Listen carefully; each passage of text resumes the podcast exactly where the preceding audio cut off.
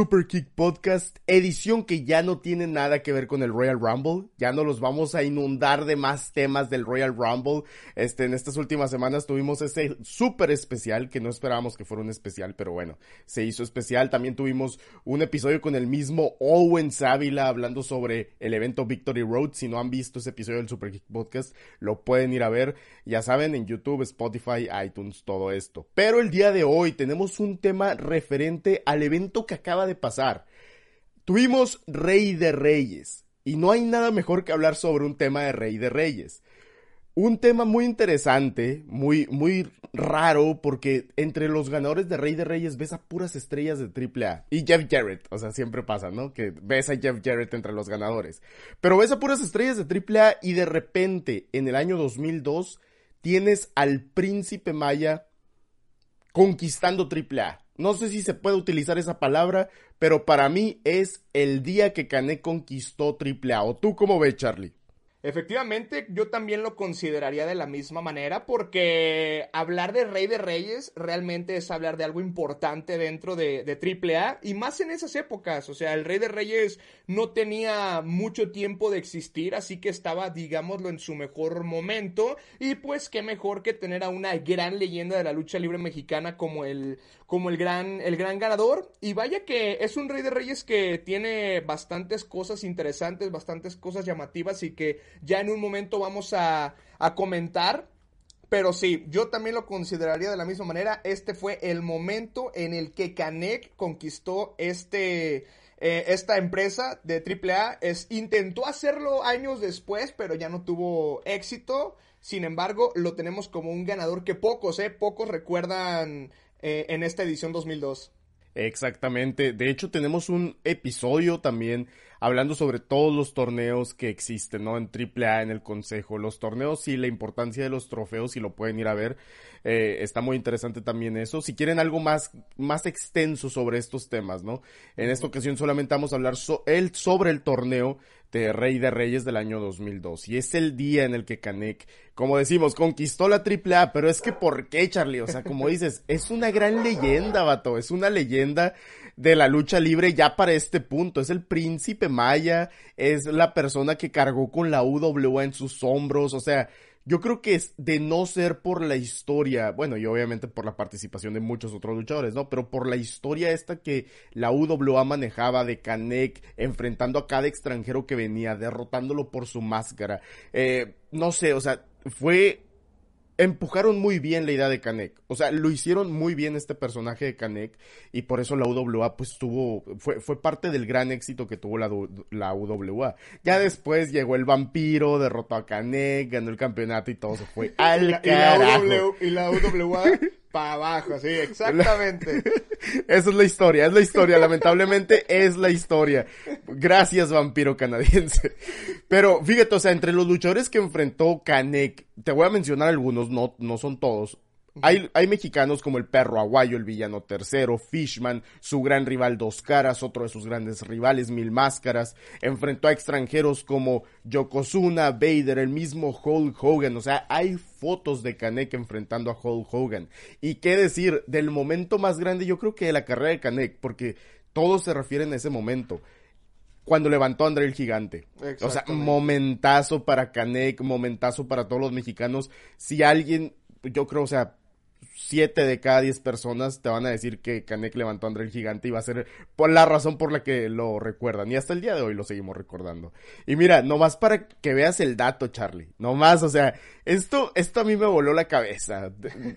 Quiero escuchar tus comentarios al respecto porque, mira, Canek le, dio mucha importancia a ese campeonato de la UWA. O sea, de hecho, fue la razón. O sea, los, los extranjeros venían, querían conquistar la UWA, se llevaban el campeonato, Canek lo recuperaba. Bueno, siempre fue así, pero tuvo mucha importancia ese campeonato de la UWA. O sea, lo trataron muy bien hasta que llegó el vampiro. Pero fíjate, o sea, eh, Canek lo ganó 15 veces en su carrera, ¿ok? 15. 15, está bien. Ajá. Vato, Canek tuvo un total, o sea, si sumas todos los reinados, todos los días, todos los, todo el tiempo que lo tuvo, lo tuvo un total de 7086 días. 7000, vato, o sea, ¿cómo te, cómo, te queda el ojo con siete mil días?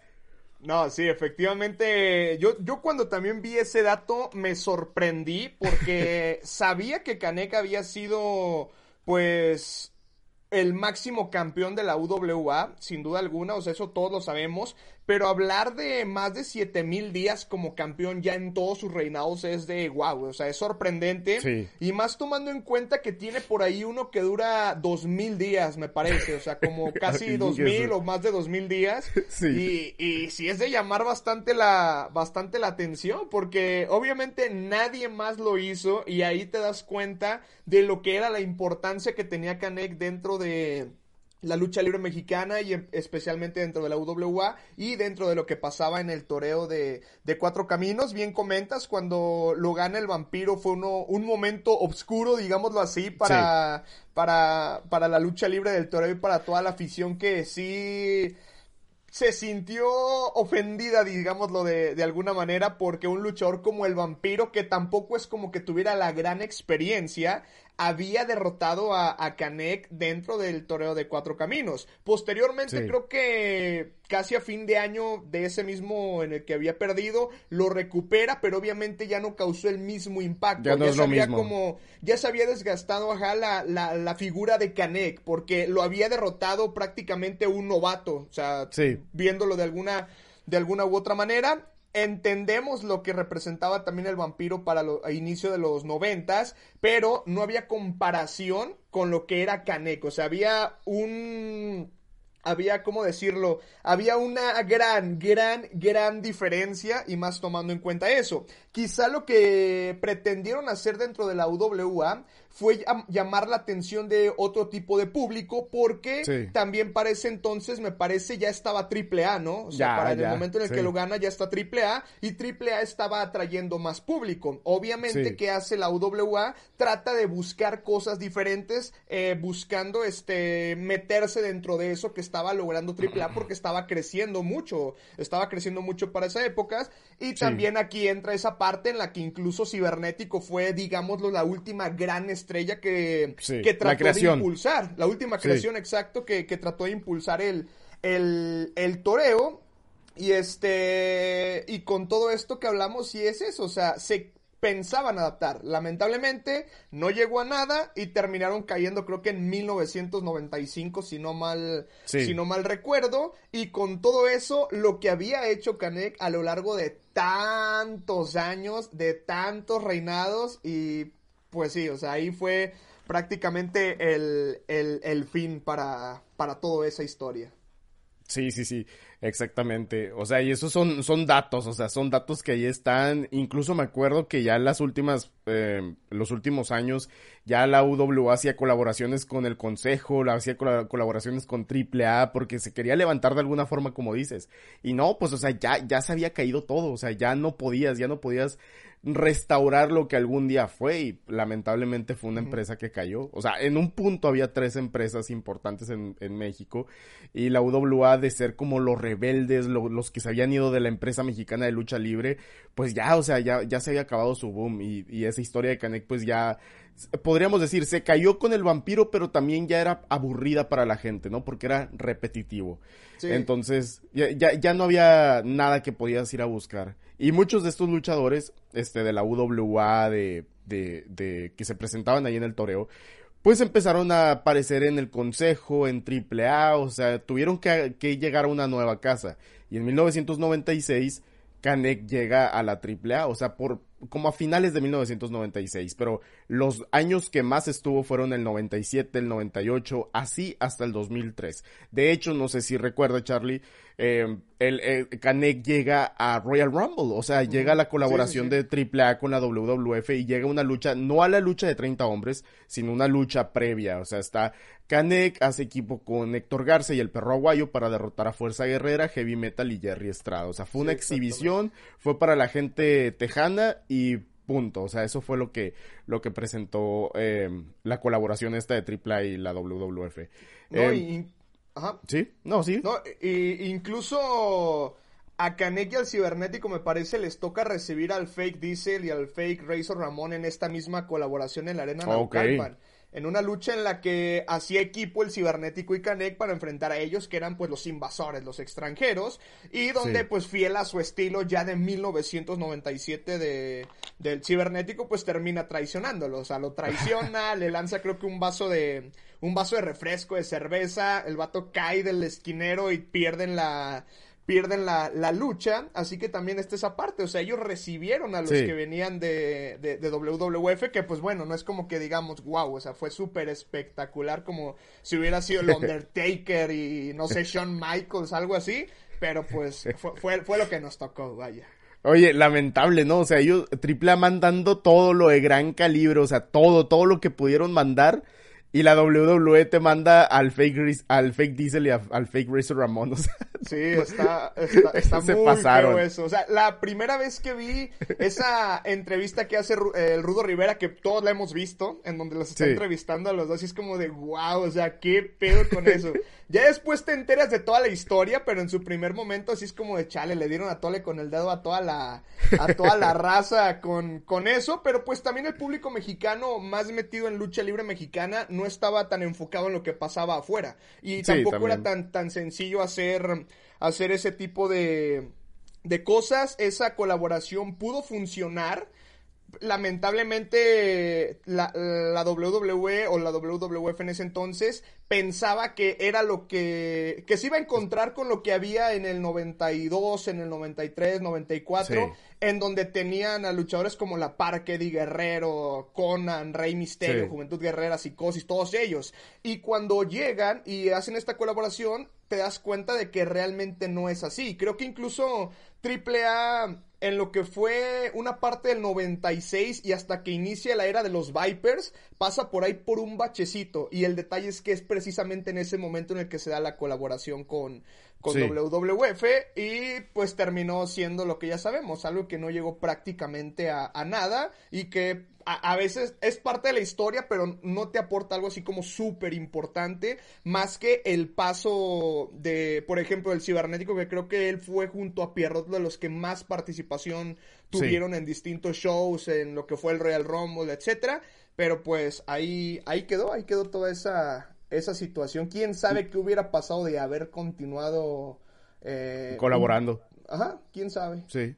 No, y sabías que el, único que les interesó a la WWE en esos tiempos para firmar de toda la colaboración fue Héctor Garza. O sea, es el único, el único que dijeron, ah, vamos a firmar a este, al, al, al chico Garza.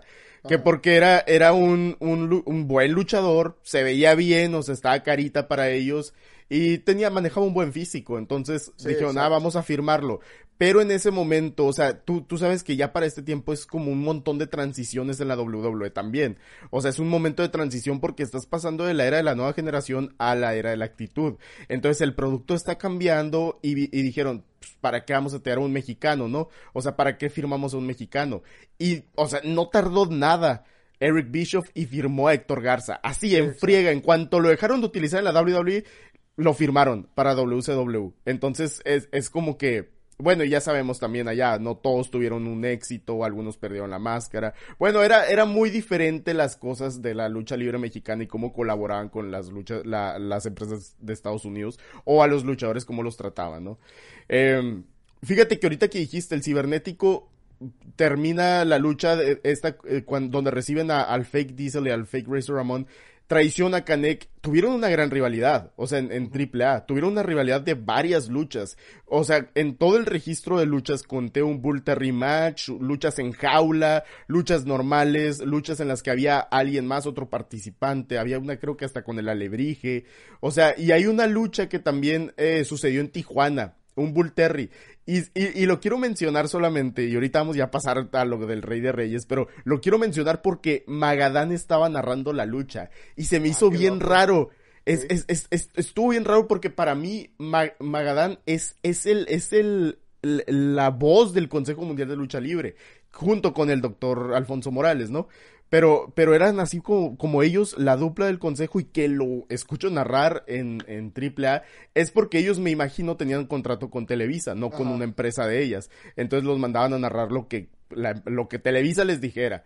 Ya es que también estuvo el perro Bermúdez algún Sí, día. e- eso es lo que iba a decir. Eso está bien loco cuando Sí. de repente te topas a, al perro Bermúdez ahí narrando la- las Sí. funciones y es algo de, de llamar la atención porque no te lo imaginas. O sea, ya para cuando nosotros teníamos una cierta edad de entender más las cosas, ya ubicábamos a ciertos narradores. Sabías quiénes estaban en el consejo, sabías quiénes estaban en AAA, sabías quiénes narraban el fútbol y en este caso era todo todo tan diferente. Era, Es era que Televisa también estaba en una transición. Ajá, sí, exacto. Todo era una transición en estos años para todas las empresas porque todo estaba muy loco, o sea, así como, como dices, el perro Bermúdez narrando de repente y, y te digo, cuando escuché a Magadán dije, ¿qué? Y, y esas luchas sucedió en Tijuana, o sea, y se me hacía conocido así el lugar y dije, ah, no, es Tijuana y sí, ya después mencionaron que, que en Tijuana. El cementerio de las máscaras, no sé por qué le dicen así. este...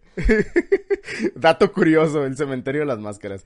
Canek de- eh, seguía defendiendo el campeonato de la UWA, o sea, no existía una empresa, pero él cargaba el campeonato. Es como el caso de Jonathan Gresham cuando se acaba Ring of Honor y carga todo el campeonato y lo defiende en otras promociones, que eso estaba épico. Pero Canek hizo lo mismo, traía el campeonato de la UWA, lo seguía como activo y lo perdió en enero del 2002, de hecho. O sea, antes de que sucediera todo esto de Rey de Reyes, pierde el campeonato de la UWA contra el, el, cibernético, pero lo recupera en noviembre del 2002. Pero, ok, este, hablando sobre Canek en Rey de Reyes, su primera oportunidad sucedió en 1999, Rey de Reyes 1999, pero él se quedó en la eliminatoria, o sea, en la primera llave. Él perdió en su grupo, también estaba Blue Demon y Pentagón, y el que pasó era Electroshock, que ya sabemos, Electroshock también fue uno de los luchadores que más impulsaba a AAA en aquellos años. Y en el 2002 re- regresó a este torneo. Pero fíjate, o sea, hubo cuatro grupos, o sea, este es el clásico del Rey de Reyes, cuatro grupos. ¿Y tú qué me dices, Charlie? Porque ya habíamos hablado de esta lucha, yo sé, cuando la vi dije, esto es un déjà vu. Porque el grupo 1 está conformado por Máscara Sagrada, Octagón, Pentagón y Máscara Maligna. Esto fue un déjà vu a Triple Manía 10. La lucha esa tan lamentable que vimos en aquel, en aquel top de luchas de apuesta de Triple A en Triple Manía. ¿Cómo se te hizo esto? Es que creo, creo que fue lo mismo. No, o sea, es que sí está, sí está bastante, bastante loco porque prácticamente Triple Manía 10 es meses después. O sea, Sí. este Rey de Reyes es el 17 de marzo, Rey de Reyes es el 5 de, digo, Triple Manía 10 es el 5 de julio. Y te das Sí. cuenta de que la primera eliminatoria es precisamente ellos cuatro, quienes posteriormente se van a convertir en los protagonistas. Cabe mencionar que obviamente para marzo del 2000 del 2002 todavía no, te- no había como que un anuncio de que ellos iban a ser los, los luchadores que se iban a, a terminar enfrentando. Y Sí. digo, o sea, ya ves las situaciones más en la actualidad y si te das cuenta de realmente no era necesario que se, que se enfrentaran porque no terminó siendo una, una, gran, una gran lucha. Y aquí saliendo un poquito del, del, de ese tema rápido, yo creo que ellos sabían que no es como que fuera algo tan grande tener a Máscara Maligna y Pentagón contra, obviamente contra Máscara Sagrada y, y, y Octagón. Octagón. Tú, tú sabes lo que representa Octagón y lo que es el nombre Máscara Sagrada. O sea, Sí, sí. sabes que representa lo grande, pero por otro lado, Máscara Maligna y Pentagón simplemente fueron creaciones que se hicieron para hacer como la contraparte de ambos. Y yo creo que por eso decidieron en Triple Manía 10 precisamente hacer tres luchas de apuesta. No simplemente hicieron una, hicieron tres luchas de apuesta para que así fuera más llamativo quizá la, la, la cartelera. Porque imagínate, si nada más te avientas esa como lucha estelar, ya haciendo un análisis de todo dices, Dios mío, o sea, re- realmente no. Y, y sería uno de los más olvidados. Sí. Además era su aniversario 10. Tenían que hacer algo medianamente importante y creo que lo terminaron haciendo con las tres luchas, aunque en una el Tirantes termina perdiendo la, la, la. ¿Cuál, cuál fue la, cuál, cuál fue la otra? O sea, de las, ¿sabes cuáles fueron las tres? Sí, mira, es la, el cuadrangular de la lucha estelar, que es donde tenemos a, a los que ya mencionamos ahorita. Sí. Está también la lucha de los consagrados contra los Vipers. En esa lucha, Oh, no. Maníaco pierde la máscara y creo que también pierde la cabellera. En un mismo rato pierde, pierde ambas cosas. Y Wow. la otra era este, una lucha en donde todos los referees tenían un representante. Esa idea se me hizo bastante interesante. Todos los referees tenían un representante. Y pues obviamente el que terminara perdiendo iba a ser el que también eh, su representado, su referee, iba a perder la, la, cabellera. En este caso, al final queda sangre chicana contra, contra el oriental y sangre chicana le gana al oriental. Creo que por ahí interviene alguien y el tirantes termina siendo siendo rapado. Este, me, da un buen de risa porque el hijo del tirante está así como de, no, rápenme a mí, rápenme a mí. y no, y ya le, dice que él va a cumplir como todo un hombre y ya lo, lo, terminan rapando. Oye, este... ¿Y quién, a quién representaba el, el oriental? ¿A quién representaba? Este, el oriental. A Pepe Casas, al Copete. No creo que al Copetes. Ah, no, espérate, espérate. Creo que Sangre Chicana se deja. Sangre Chicana se deja ganar porque el Tirantes le dice, el Tirantes le, el Tirantes le dice a Sangre Chicana que se deje ganar para que no pierda a su hijo. Oh, ok. Entonces. Final dramático. El Oriental, quien, quien está representando al hijo del Tirantes, simplemente lo cubre. Wow. Lo cubre y así es como, como termina, termina ganando. No me acuerdo quiénes más estaban, pero está ahí el, obviamente está Piero, está el, el Copete Salazar y está el Fresero también. Ellos son los, los, los referees que están ahí, pero no me acuerdo quiénes son los, los demás que, que representan. Creo que a Piero lo representaba un exótico, pero no me acuerdo quién era. Creo que Polvo de estrellas, tal vez. algo así. Sí, sí, sí. E-, Electroshock creo que le representaba al Fresero. o al Copete Salazar por ser de la triple L, creo que sí. Y ya de los otros no, no me acuerdo. Pero un exótico representaba al. al. al Piero. perdón. Fíjate que, que, o sea, bueno, Antonio Peña utilizaba mucho esto de los referees, o sea, los hacía protagonistas también de la lucha. Y, y eso es un arma de doble filo, obviamente. no, no siempre era bueno que fueran tan protagonistas, pero había muchas luchas así, o sea, yo recuerdo que hubo otra también donde Pepe Casas estaba su, su cabellera en juego y Heavy Metal lo estaba representando por la cabellera de, del Tirantes que lo estaba representando Kickboxer. O sea, algo ah, así recuerdo también. Entonces utilizaban mucho esto y pues sí, era, es, es llamativo, o sea, sí es llamativo porque dices tres luchas de apuesta, o sea, en una triple manía. O sea, no, no, no sabía más bien que había, que, que hubo tres luchas de apuesta. Y esa de los consagrados contra los Vipers, no sé por qué me llamó la atención, o sea, de que pudo haber eh, sido... Está interesante, está interesante. Sí. Eh, siento que pudo haber sido como una lucha muy sangrienta o muy extrema, pero extrema como al estilo de los consagrados, no sé. No, espera. Los, consagrados para ese tiempo tenían mucho empuje. Te, la cambio completamente, no eran los consagrados. Ah, los vatos locos. Eran los diabólicos y el Apache, güey. Eran los oh, diabólicos y el Apache contra los Vipers. Me gusta un buen porque los Vipers salen así con pantalones así como militares y con una playera verde y máscaras del mismo color. Se ve chido y la lucha realmente no está mal. O sea, tampoco te voy a decir que cinco estrellas obra maestra. Pero no, no está mal, o sea, la lucha se me hace bien y tiene sus, sus buenos sus buenos momentos, ¿no? Creo que el final también es polémico porque acaba con un foul, otra cosa que digna de triple A también. No, y es algo que se vivía mucho en aquellos años, ¿eh? Todo lo terminaban con un foul o algo, algo medio absurdo, como lo, cuando cayó la Universo 2000, o sea, absurdo ese final. Pero era como, era, como las polémicas de ese tiempo, para no dejar ver mal a nadie. Era bastante llamativo como el público realmente lo disfrutaba, o sea, el público disfrutaba de todo lo que le ofrecía AAA y hasta la fecha. Creo bueno, creo que a la fecha si hay más gente que ya se queja un poco del producto. Este, hay cosas que pues vaya, sí, o sea, sí se, uno sí se puede quejar en la actualidad. En ese entonces había muchísimas, pero el público lo disfrutaba y ves a toda la gente aplaudiendo y emocionándose y gritando, o sea, disfrutando de lo que estaba de lo que estaba pasando ahí en la, en, la función. Y eso se me hace bastante chido, porque yo creo que también es por el hecho de que es la época en la que empecé a ver lucha libre. Así que yo crecí con todo eso ya obviamente con el paso del tiempo dices, ¿qué rayos era esto?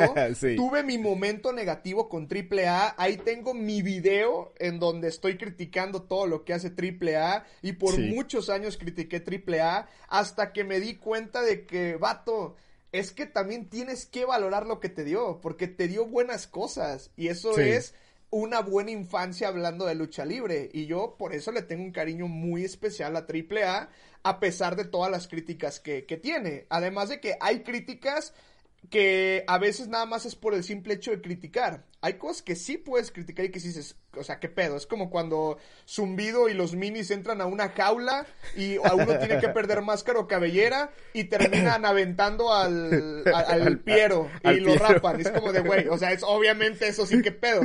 Pero fuera de eso hay cosas que se pueden justificar de, de cierta, de cierta manera. Entiendo que no todo el público este aprecia eso y porque el público acostumbra pues o acostumbraba a ver quizá el Consejo Mundial o, otra cosa y por eso no, no, aprecia esto tanto como los que lo vieron al 100%, o sea, los que lo vivieron, ¿no? Ajá, o sea, entender entender el por qué y el por qué se disfruta la lo, que hacía Triple en ese entonces y pues pues sí, o sea, te, te digo, hablando de Triple Manía 10, la lucha estelar está mala, pero creo que también en la cartelera te ofrece cosas interesantes, o sea, y lo hicieron quizá pensando en eso. Sí, no es una cartelera de una sola lucha. Es que, es que sí pasa, pasa muchas veces así también, o sea, sí, sí nos podemos quejar mucho y todo eso, pero es como el tipo de entretenimiento al que están enfocados o al que estuvieron enfocados por tanto tiempo, o sea, el mismo Rudo Rivera hubo una llave en la que lo dice, aquí nos dicen que AAA no hace llaveo y contra llaveo. Desde ese tiempo ya les los criticaban. Yo imagino que las revistas o algo así, los periodistas. Sí, exacto. Entonces ya criticaban de que en AAA no hay llaveo, en el consejo sí, o pues, no sé, en otras eh, promociones. Y, y, pero AAA te ofrecía todo un show, o sea, algo diferente, un entretenimiento totalmente diferente, y eso es lo que los hizo grandes por tanto tiempo. Y sí, es, es de quejarse eso de que el referee pierde la máscara, pierde la cabellera cuando pensabas que alguien iba a perder la máscara o algo así, y que veas que el referee pierde, pues sí, pero es parte del entretenimiento. Yo me acuerdo que había una lucha, creo que era Héctor Garza, Heavy Metal, El Perro y Latin Lover. O sea, oh, uno tiene que perder la... Eh, uno tiene que perder la, la cabellera. No sé si fue verano de escándalo, fue en Monterrey. Yo solamente sé que fue en Monterrey y pierde al final, creo que el Tirantes. lo meten a la jaula y mete el Tirantes. y, pierde el Tirantes. ya sé cuál dices tú, yo me, ya estaba confundiendo con, con otra. Tú dices la, la, grande, ¿no? Hubo una que fue muy grande de esos cuatro porque eran rivales. Había una rivalidad. E, exactamente. Pero sí, ya, ya sé cuál es la que dices. Precisamente creo que en esa misma función hay una jaula de minis. Ok, ok. Ajá. Y por eso me acordé. Y, o sea, fíjate, cuando cae el tirantes y todo eso y pierde, la gente se prende. La gente se prende porque perdió el tirantes. O sea, era el entretenimiento, era lo que la gente iba a ver, pues. O sea, no iban a ir a calificar luchas y ponerles estrellas ni nada de eso. Es simplemente un entretenimiento familiar, si se podría decir de alguna forma. Pero, pero ya después de ese gran paréntesis, este, esta lucha, pues sí, fue como muy, muy X, o sea, no, no hicieron muchas cosas. Incluso yo dije, vato, ¿cuánto les pagarían por ir a presentarse nomás para hacer esto? O sea, que fue muy rápido. ¿Cuánto le pagaron a Máscara Maligna por lo que hizo en esta lucha? De hecho, no sé si estás de acuerdo, Máscara Sagrada fue el mejor de la lucha. O sea, eh, el mejor en lo que hizo, así que Exacto. hizo lo mejorcito en la lucha o fue el que hizo más. Eh, fue de hecho el que primero eliminó a Máscara Maligna, después Pentagón le aplica un foul a Máscara Sagrada, eh, el referee no se da cuenta, Máscara Maligna estaba, estaba ahí, lo distrajo al referee y eliminó a Máscara Sagrada. Y llega Octagón y mira, no, como si fuera nada, como si fuera nada, rápido le, le gana con una llave de rendición, como si fuera nada. Octagón es el primer finalista de Rey de Reyes en esta lucha, pero fue rapidísimo esa victoria de Octagón. Sí, es que es lo que hablamos, no sé si lo hablamos en, un, en una de las transmisiones o fuera de, que mencionábamos precisamente esa parte en la que luego en la lucha libre mexicana ves mucho que hacen un torneo o algo así y luchan por un cierto tiempo y de repente ya cuando se van a eliminar es, se elimina uno, este, luchan dos, se elimina uno, después entra otro, lo elimina, pum, pum, pum, pum, se acabó. Y así termina todo. Y precisamente es de esta manera como acaba la la, la lucha y sí, eh, Octagon termina siendo el, el, que califica, el que califica a la, a, la final. A la siguiente ronda. Sí, el ganador del grupo 1 es Octagon, que ya había ganado el Rey de Reyes en 1998. No hay ninguna foto, ningún video. No, hay absolutamente nada, nada, nada. Bien pueden omitir eso. Ni de eso, ni del triunfo del cibernético. Tampoco. Tampoco hay nada. No entiendo por qué. No entiendo por, por qué se hizo. O sea, Rey de Reyes, es como para que hubiera ahí un, un, un momentillo, ¿no? Hay que. Mínimo una foto, como la de. una foto. Sí, como la de Abismo Negro, que la única foto de Abismo Negro que, o sea, de, de esa lucha sí hay video de cuando, de cuando él gana, pero la única foto que hay de Abismo Negro con el Rey de Reyes es la misma y siempre pone la misma. Es como una, una foto de un periódico en donde sale el vato blanco, sí, así, con la corona. Y es lo único que encuentras de Abismo Negro Rey de Reyes. Oye, la corona bien exagerada que utilizaron, ¿eh? Para esa ah, te digo, es de las que te dan en las panaderías el Día de Reyes, vato. Así, tal cual. o sea, entiendo, entiendo la parte de la escenografía así con madera y con puro, puro brillantina y de esas, de ese papel, ¿cómo se llama el que, el que utilizan el blanco que luego puedes pintar? Que se rompe bien fácil, se me olvidó el nombre ahorita. Bueno, no, no es ni un papel, no sé qué sea eso de Sí, que lo usan y parece que son piedras, ¿no? Ajá, o sea, que ya lo pintas y le das la forma. O sea, utilizan ese tipo de cosas y dices, mira, está chido. O sea, no estaban mal las entradas, son icónicas. Son icónicas, no invertían tanto, invertían mejor pues, en traer a Canek, en traer a 2K, no sé, algo así, no te, no te gastas tanto en pantallas así, y ahí con su lucecita de esa de la bolita que daba vueltas ahí abajo de la entrada, y está bien, pero échale ganas con la, con la corona, o sea, es el rey de reyes. La corona neta parece que fueron y la compraron a una tienda de disfraces.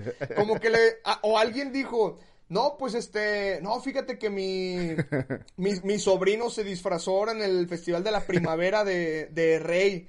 Este, aquí tengo una corona en mi casa, jala o qué, tráetela, güey, tráetela de volada.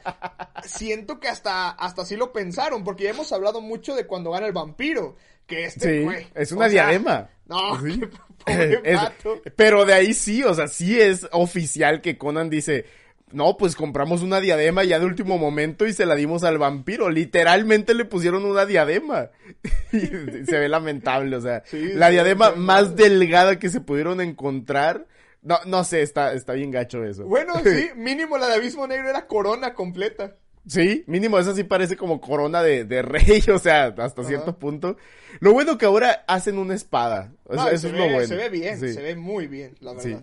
Y, y, fíjate que yo en algún punto me pregunté, oye, pero ¿reutilizarán la espada? O sea, o mandarán a hacer una cada que, que alguien gana, pero sí mandan a hacer una porque Penta tiene la suya en su sala de trofeos. Ajá, no, y sí he visto que son como diferentes diseños algunas. Algunas ah, tienen detalles, detalles diferentes o la parte donde se agarra de un color distinto o algo así.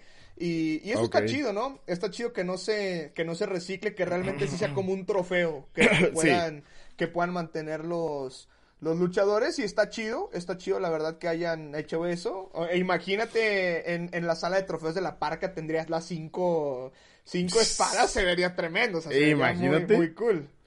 Cinco espadas, o sea, bueno, dos veces le dieron espada, una le dieron un trofeo y las otras nomás en la mano le dio Antonio Peña. le, dio un abrazo, ¿sabe qué, mijo? Mire, yo confío en usted. Muchas felicidades. Usted va a ser la futura estrella. Ah, y al lado la, la máscara del gigante Draco. claro, claro, vato. ¿Cómo olvidarlo? O sea, están en una vitrina la máscara del gigante Draco y la máscara del cibernético. O sea, están ahí al lado, así en, en la sala de trofeos, bien, bien chido. Y, y, el, y, el, y la, la, pequeña máscara de muerte cibernética también, o sea que nomás era como un, un antifaz, no sé cómo decirlo. Una máscara de muerte cibernética. Parecía un cubrebocas esa cosa. Estaba bien chafa la máscara. O sea, se veía chido cuando estaba dividido con Cibernético y la parca. O sea, se veía cool. Pero ya la que cambia así es como de chale. Sí, se ve como luchador genérico que a huevo va a perder la máscara sin, sin problema. Y ahorita nada más rápido me acordé cuando la parca gana su primer Rey de Reyes. Creo que fue el primero, si no mal recuerdo. Sí, creo que sí. Que es en el 2001. Uno, que es cuando la gana. me da risa que Antonio Peñas lo sube y lo, lo, felicita y el vato trae una playera, una camisa de botones de Spider-Man. Es como de Antonio Peña, el, el, el look que se maneja, el outfit que se manejaba era tremendo. Oye, oye, imagínate que supiera que su, su sobrino hizo una colaboración con Marvel. O sea, qué feliz lo haría Antonio Peña. Sí, no, hombre. Estaría, o sea, que, lo- que, chido. que le hubiera tocado a él y yo creo que se hubiera emocionado de todo eso.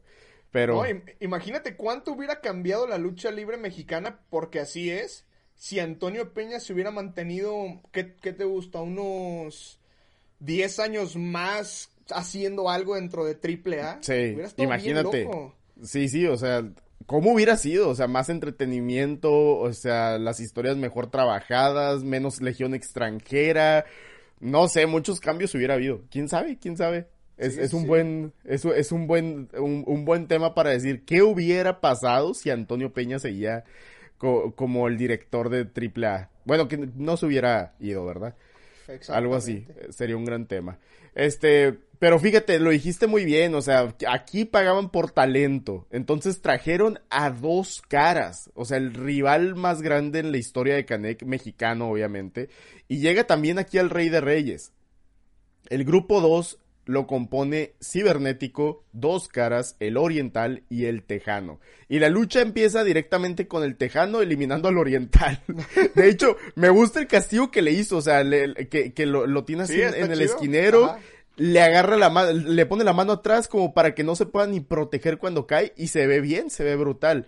Y, y lo elimina el Tejano. Y luego Dos Caras entra a la lucha y me gusta, o sea, me gusta Ay, güey, voy a sonar bien viuda, ¿no? Pero me gusta el llaveo que utiliza, que utiliza dos caras o la manera en la que hace los movimientos como muy fluidos. Se Sí, ve como eso- un, un luchador grande, pero no se ve pesado como Ajá. Kanek. Eso también a mí me, me llamó mucho la atención, incluso aplica unas patadas voladoras que dije, se ve, se vieron bien, o sea, se ven de gente de experiencia y gente que, que le sabe y eso sí se destaca, se destaca bastante lo que, lo que hizo este, lo que hizo Dos Caras aquí en, en, en la lucha y pues obviamente Dos Caras un, un ícono también de la lucha libre de la lucha libre este mexicana que al final termina quedando junto con el cibernético y ya, ya cuando quedan ellos dos ahí aparece Antonio Peña este quizá para hacer lo que iba a hacer más adelante porque aparece como para solo distraer al cibernético, estar viendo lo que estaba pasando.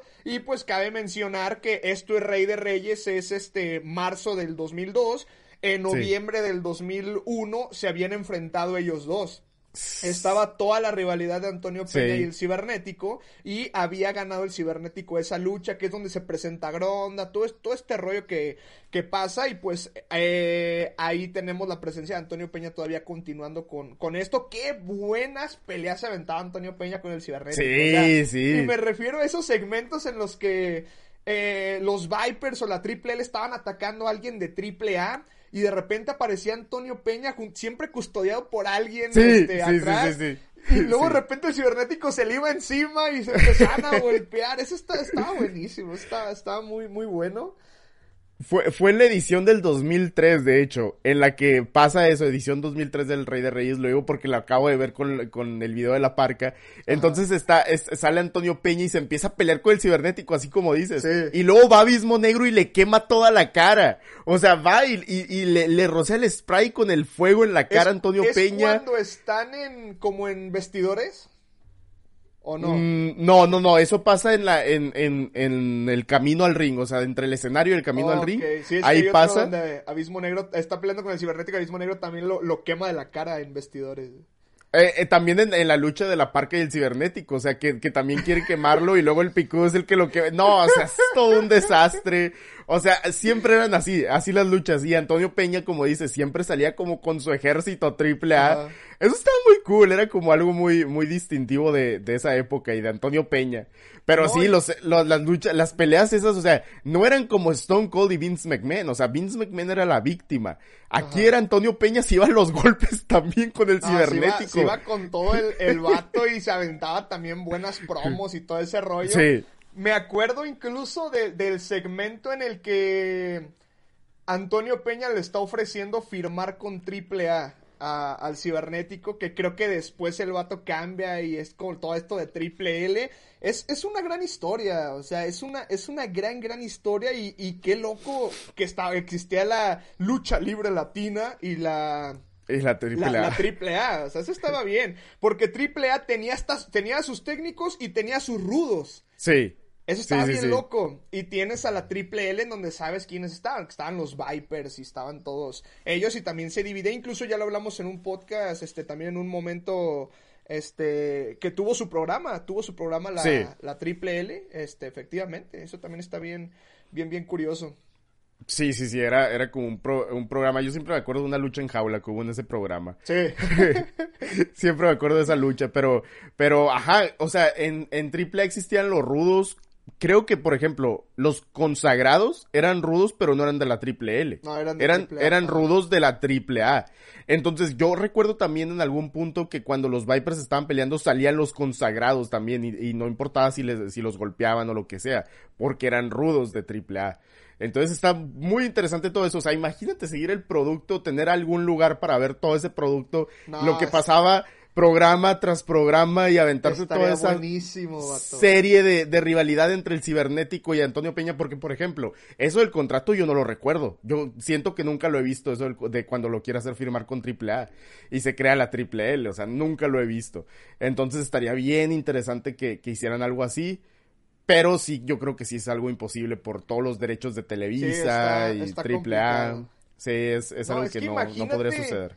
Imagínate cuántas cosas se van a perder.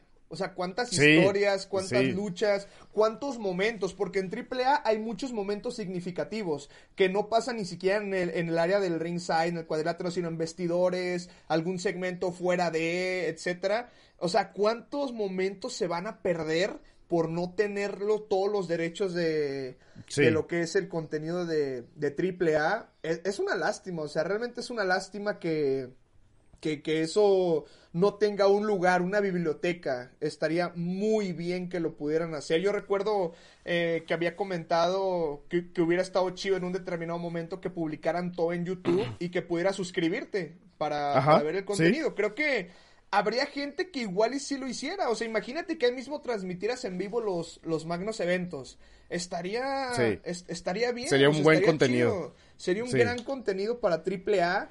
Y obviamente no, no me voy a poner a hacer un plan de trabajo aquí. Pero créeme que he pensado en cómo AAA podría mejorar todo eso. Porque realmente en cuestión de transmisiones no está bien ahorita. No, es una realidad. Imagínate, ahorita está Rey de Reyes en vivo y nadie lo está viendo porque no se puede ver en ninguna parte, no lo van a transmitir. Y es un magno, perdón, perdón, es un magno evento. O de sea, los importantes. Sí, o sea, precisamente estamos hablando de eso. Ajá, o sea, creo que incluso es el primero en toda la historia que no tiene transmisión. Sí, o sea, hasta en la pandemia había. Ajá, porque los pasaban en Sky en, aquel entonces. Eran, eran pago por evento y los pasaban por, por Sky. Y creo que sí es el primer Rey de Reyes que no tiene transmisión y es una lástima. Por eso que te digo, en cuestión de transmisión AAA no está bien. TV Azteca no fue un buen acierto. O sea, es lamentable lo que ha hecho TV Azteca con AAA. Yo siento que en Space, obviamente sí hay gente que lo ve, pero a veces pasa completamente desapercibido. O a veces tardan mucho en pasar la siguiente parte de los programas. No es como antes, que era una costumbre e incluso me atrevería a decirlo, era una tradición ver triple A los domingos. Totalmente. y eso estaba chido. Sí, o sea, eso estaba chido. También el, el, producto ha cambiado bastante. En ese entonces teníamos segmentos en ring, teníamos en backstage, teníamos historias que estaban atacando a alguien saliendo de su casa. No sé, o sea, un, un buen de cosas. Y eso pues también este quizá cambie el hecho de que a la gente ahorita no le interese tanto el producto, pero efectivamente yo lo que hubiera hecho es llevar todo al canal de YouTube de una forma tan sencilla. Publica lo que tengas, porque supongo que AAA sí tiene contenido. Publica todo el contenido que tengas. En Space, en Twitch lo hacían. En Twitch hacían eso y tenían un buen de contenido públicalo ahí, arréglate de alguna u otra manera con Televisa para que puedas tener ese contenido, lo publicas, ahí presentas tus shows este, semanales, ahí publicas también tus magnos eventos y los tienes en vivo. Ya después, obviamente, a los dos días los puedes poner ya para todo el público o a la semana. Pero cobras algo, o sea, no, no, le, no pesaría pagar quizá, ¿qué te gusta? ¿150 pesos al mes? Sí, sería más o menos biblioteca, Todo el, lo que son los eventos en vivo, eso estaría buenísimo y siento que triple, a AAA le favorecería bastante esa situación porque hoy en día, la verdad, todos o la gran mayoría tienen internet. Es una, es una realidad. Porque en un momento se, se decía, no, es que no todos tienen internet. Pero ahorita tú sabes que para ver la tele necesitas una, una televisión especial para verla, digamos. O sea, vamos a llamarlo así. Obviamente, si tienes un, para comprar una tele así, por ende tienes el internet más básico de, que existe. Así que sería una gran apuesta para, para AAA que pudieran hacer, hacer eso. Y eso lo sumas con programas especiales, tal vez así como de, de entrevistas, haciendo previas, no sé, muchísimas cosas. Triple A puede hacer algo grande, pero quién sabe, no, no sé qué sean sus objetivos, cuáles sean las cosas en las que más se enfocan, que a final de cuentas terminen desaprovechando todas esas oportunidades. Sí, y de hecho, o sea, como mencionaste algo muy interesante que es lo de Twitch. O sea, yo recuerdo que su canal tenía contenido todas, a todas horas. Todas horas de Twitch. Todas horas tenía contenido y eventos de antes, eventos clásicos tenía mucho contenido y luego de repente tenía el Rudo Rivera su sección este platicando con un luchador y respondiendo preguntas del mismo Twitch. O sea, yo recuerdo que había ese, ese tipo de contenido. Y, y Triple A te lo presentaba bien, o sea, manejaban sus redes sociales a la perfección, muy bien, de hecho.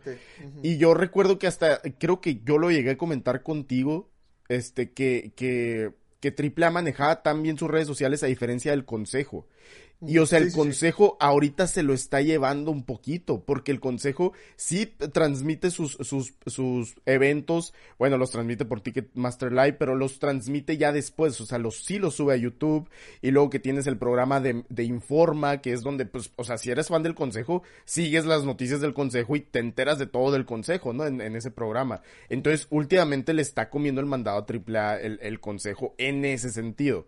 Eh, sí, sí podrían aprovechar todo ese contenido que tienen histórico y, y lo podrían subir así como a, YouTube, como lo hace este TNA Impact Wrestling. O sea, suben todo su contenido a YouTube, te cobran cierto, cierto porcentaje, eh, bueno, te cobran cierta cantidad de dinero y puedes ver los programas hasta semanales. O sea, yo creo que por eso no tienen tan buen rating porque muchos pagan mejor eso y ven todos los programas semanales a la hora y todo eso, o sea, sin problema. Entonces AAA lo podría, lo podría hacer, o sea, lo podría eh, implementar, a su canal de YouTube y ganarían dinero también, o sea, estaría muy bien, es mejor eso a que, a que estén pirateando tu transmisión.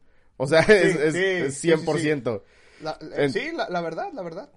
Entonces, ¿es eso? O si no, esperemos que Roy Lucier encuentre, encuentre los, los eventos de AAA de 1997 al 2003, 2004 y todo lo suba a su canal de YouTube y estaría tremendo. Es que el vato tiene del primer evento creo que hasta el 95 de AAA, o sea, imagínate, tiene todo completo, toda la biblioteca. Ahí, en esa parte que, que comentas, tiene desde el tercer evento, porque yo también pensé que era el primero el que tiene y él mismo lo comenta en la descripción y dice que del primero no ha encontrado ni rastro.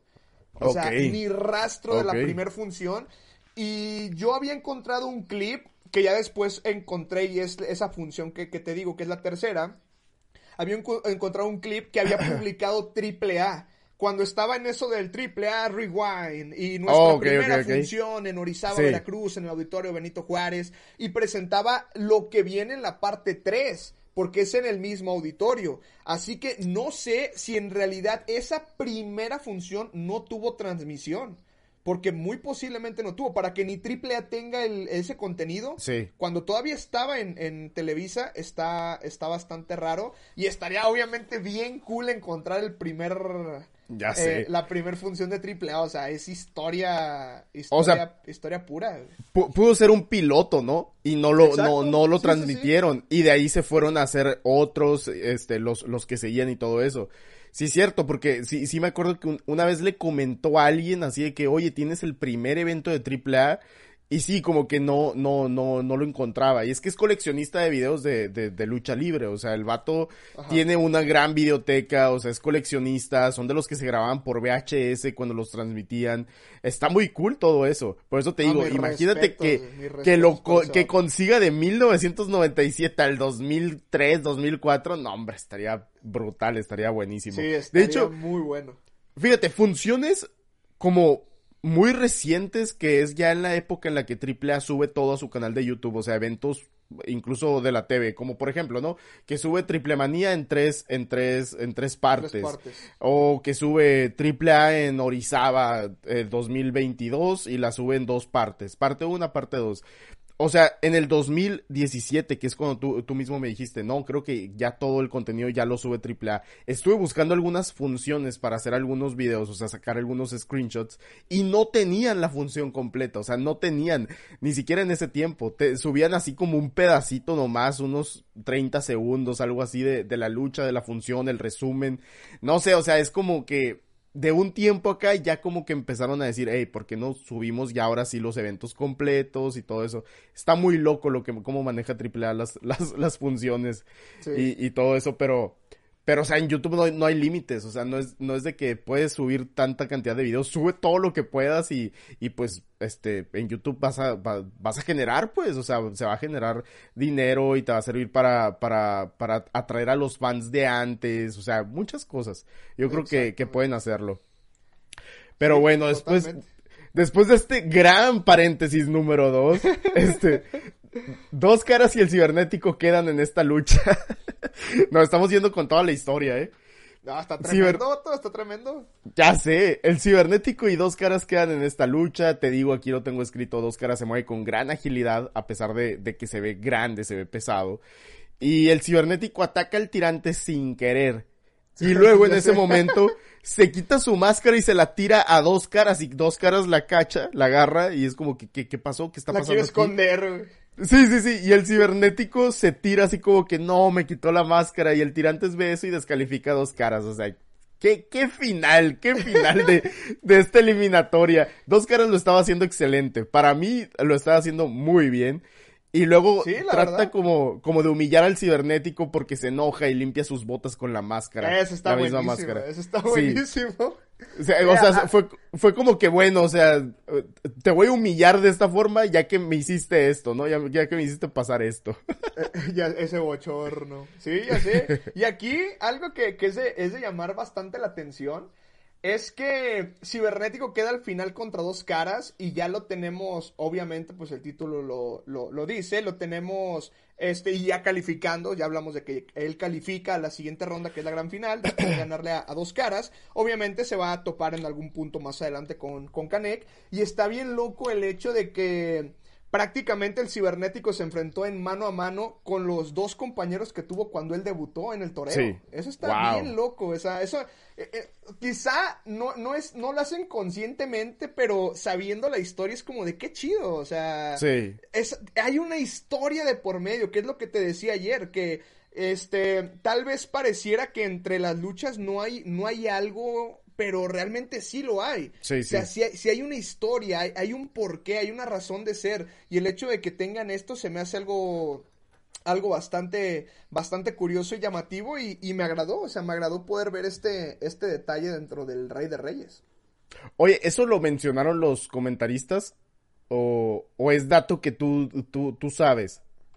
No, sí es un dato que, que sé. Cuando debuta, okay. cuando debuta el cibernético en el toreo de cuatro caminos, lo hace junto a Kanek y dos caras y dos para caras. enfrentar a los villanos. Ok, ok. Es, es, un gran dato y los comentaristas no hicieron mención de nada de eso. Los comentaristas estaban hablando de otra cosa, estaban hablando sí, creo, de, creo, de... Ajá. Sí, no, no, no. No, creo que nada más mencionan de Cané, que dice que han tenido una larga rivalidad porque sí. es lo que comentabas al inicio, que sí tuvieron una, una rivalidad, o sí, compleja, o sea, desde el 96, 97 hasta cuando pierde el título de la UWA, que es en enero de ese mismo año, del 2002. O sea, imagínate, todo eso, este, gran historia, qué bueno que, que, eso sí, sí lo pudieron decir y todo, pero lo otro también es un excelente dato, y estos vatos, yo, yo estaba escuchando la, la, la lucha, ¿no? La transmisión y lo que estaban comentando, y hubo una lucha, no sé en cuál, pero estaban diciendo, estaban hablando del compayito, o sea, de, de, una ridiculez estaban hablando. Todavía le hice, le hice maroñas a Arturo Rivera. ¿Tú eres mi compayito? o sea, nada. Y el vato hace la voz, así que trata de hacer la voz del compayito, sí. En, en esta, en esta función, en lo que son las, las llaves del Rey de Reyes, los vatos, a ver, en momentos se pierden. Sí. Y sí me da risa que, que dice, estos están más perdidos que los directivos de la CONCACAF. sí, sí, sí.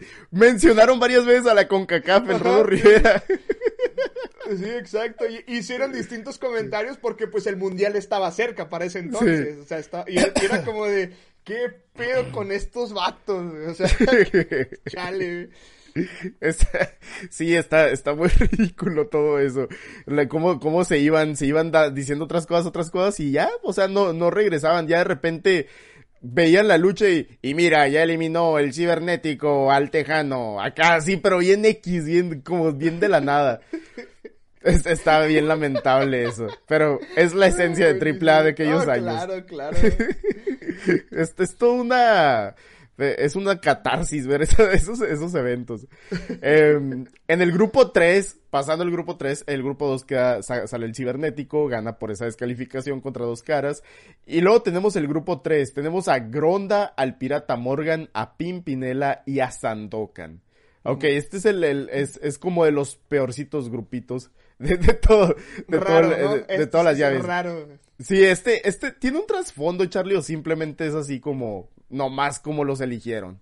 No, aquí yo creo que lo único de llamar la atención, por así decirlo, es que esta era prácticamente la primer gran prueba para Gronda, porque Gronda había debutado, como lo dije hace rato, cuando lucha el cibernético y Antonio Peña. Así que este era el primer momento importante para, para él dentro de, dentro del Rey de Reyes. E incluso yo llegué a pensar porque, oh sorpresa, Gronda no gana este, este grupo. Yo, yo pensé, bueno, ya sabía el resultado, pero analizándolo, creo que hubiera estado bien que incluso Gronda ganara, porque a Gronda posteriormente le dan un cierto impulso y Gronda apareció contra el cibernético en, en el Guerra de Titanes. Así que era como muy obvio el decir, ok, que califique Gronda y así tienes en la final a cibernético a Gronda y al que va a calificar posteriormente y tienes todo un rollote contra el cibernético sumado a Antonio Peña. Así formulas todavía toda esta historia y hubiera estado bastante bastante interesante, pero en este caso no, siento que Agronda, aparte de no hacer nada durante la,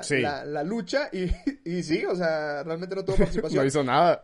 siento que lo rinden de una manera bastante sencilla, aunque esa llave del, del Pirata Morgan, pues era una llave que solía utilizar, güey. Sí, o sea, se, se ve, se ve dolorosa, sí se ve dolorosa, pero Gronda como está tan verde, nomás se ve que cae. O sea, bien pudo quitársela al inicio, o sea, quitársela, aventar al pirata Morgan, hacer un poquito más porque es poderoso, o sea, es Gronda. Si hablamos de cómo se vende el personaje, ¿no?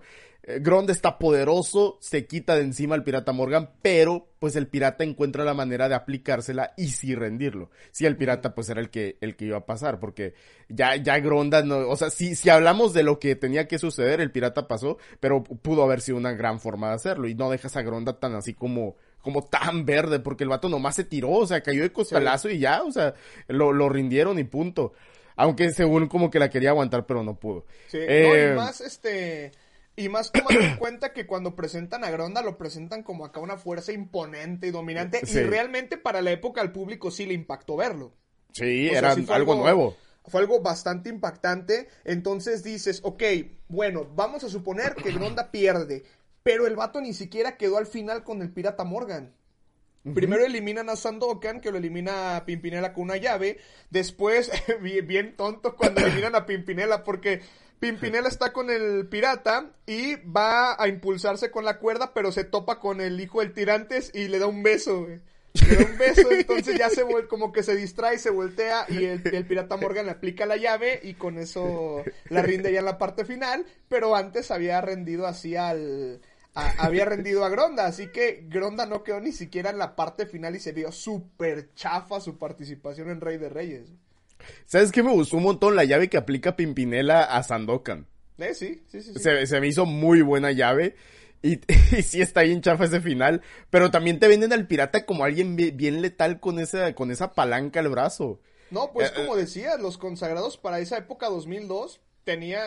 sí, estaban en lo alto. Ajá, sí, sí, sí. ¿Cu- ¿Cuándo pasó aquel evento en el que los consagrados son los que triunfan al final? Que, que fue un verano de escándalo que hicimos. un- Verano de escándalo de ese mismo año, precisamente. Ok, o sea, ya estamos haciendo casi todo la- lo de todos los eventos. dos- Nos falta Guerra de Titanes El nomás. 2002 va. Ya casi acabamos con el 2002 después de, de- de este podcast. Sí, que ahí pareciera que los consagrados tienen casi, están uno en una, cada una de las luchas, ¿no? Y al Sí. final se unen todos y terminan en lo alto celebrando en el, al final del evento. Está buenísimo eso. Eh, pero sí, al final pasa, pasa el Pirata Morgan, es el, es el gran ganador, es el que pasa la lucha final. Y luego tenemos en el grupo 4, u- un grupo también, o sea, muy guau, o sea, ¿qué, qué onda con esto? Eh, tenemos al Picudo, a Septiembre Negro, al Hijo del Solitario y a Canek. Mira, te voy a decir algo. A ver si Nadie. lo que pienso, dilo, dilo. Nadie, nadie, nadie me puede decir que el hijo del solitario es un mal luchador. No manches, vato. ¿Se la rifó en esta lucha? ¿Se la rifó? No me lo, no puedes negarlo, Charlie. No, No, no, no lo, puedo puedes. negar. Yo aquí lo tengo. Fue el MVP de la lucha, vato. Lo hizo súper bien. Completamente. O sea, elimina a dos. Él Sí. elimina a Septiembre Negro y elimina también al, al, al Picudo. Sí, o sea, nomás le faltó Kanek y estuvo cerca. Estuvo cerca también de eliminar a, a Kanek. Pero, o sea, los juegos de cuerdas, lo, lo que aplica, o sea, to- todo estuvo muy bien. Aplica llaves de rendición. Yo dije, nada, pues, o sea, va a chafiar, ¿no? Porque es el hijo del solitario. Nadie me puede negar que no sabía luchar el hijo del solitario. Lo hizo muy bien. No, sí, sí, sí, lo hizo bien aquí en la, en, en la, en la lucha y te digo, o sea, eh, ¿cómo? O sea, si hablamos de merecimientos, obviamente él merecía pasar. Sí. O sea, prácticamente Sí. hizo todo el, el trabajo y en ese momento cuando está por eliminar a, a, a, a Canek, me da un buen de risa porque aplica... Dice, aplica tres patadas a la Filomena y después se da la vuelta y también le toca el copete y también le pega. güey. No, y, y- Sí. y lo, y lo más chafa de eso es que estamos en la parte final, o sea, estamos en la parte final de la lucha y van a quedar ellos dos ya para el cierre. Entonces, en vez de mostrarnos lo que pasa, nosotros nada más estamos escuchando así como el, oh, oh, pum, costalazo, Sí, pa, pa. sí, sí, sí, sí. Y lo que estamos viendo es la patada a la filomena del hijo del solitario al, al copetes. Entonces regresa ya la, la acción al cuadrilátero y nada más vemos un contralona de Canek y conteo de tres. Como de, güey, ¿pero qué pasó antes? Es que se tardaba un montón en esa repetición. No, de cómo, cómo le da la patada al copetes. O sea, está bien tonto eso. Da dos patadas a Kaneki y luego una al copetes. Ya para Y el, cerrar. Eso era y el copetes la vendió muy bien. Sí, chale. Pero Este- pues sí, termina, termina perdiendo el, el verdadero rey de reyes. Sí, sí, sí. Oye, otra, ot- una pregunta que me surge aquí. ¿Cuánto le habrán pagado Septiembre Negro nomás para hacer lo que hizo? no hizo nada en esta Ah, lucha. ah, mira, ha de haber estado el vato ahí en la ciudad. Eh, ¿qué onda? ¿Jalas? Jalo, ¿qué, qué va a haber o qué no? Pues mira, están ofreciendo un quinientón y, y va a haber una peda al final en la casa de uno de los referees, güey. ¿Jalas o qué? A huevo. Y el vato así haciendo toda la lucha. Así de compas como se hacen las luchas, las funciones de barrio. güey. Es que sí, no manches, no hizo nada este vato. Sí. No hizo nada. De hecho, me gustó, me gustó la combinación que usa el hijo del solitario, que fue reilete, quebradora y final con, su- con, con Ajá, puente olímpico, sí, suplex con puente muy olímpico. bueno, muy bueno. Estuvo bueno. Y luego la, la llave de rendición que también le aplica el picudo. O sea, estuvo muy bien. Después me- también, Ajá. ¿sí?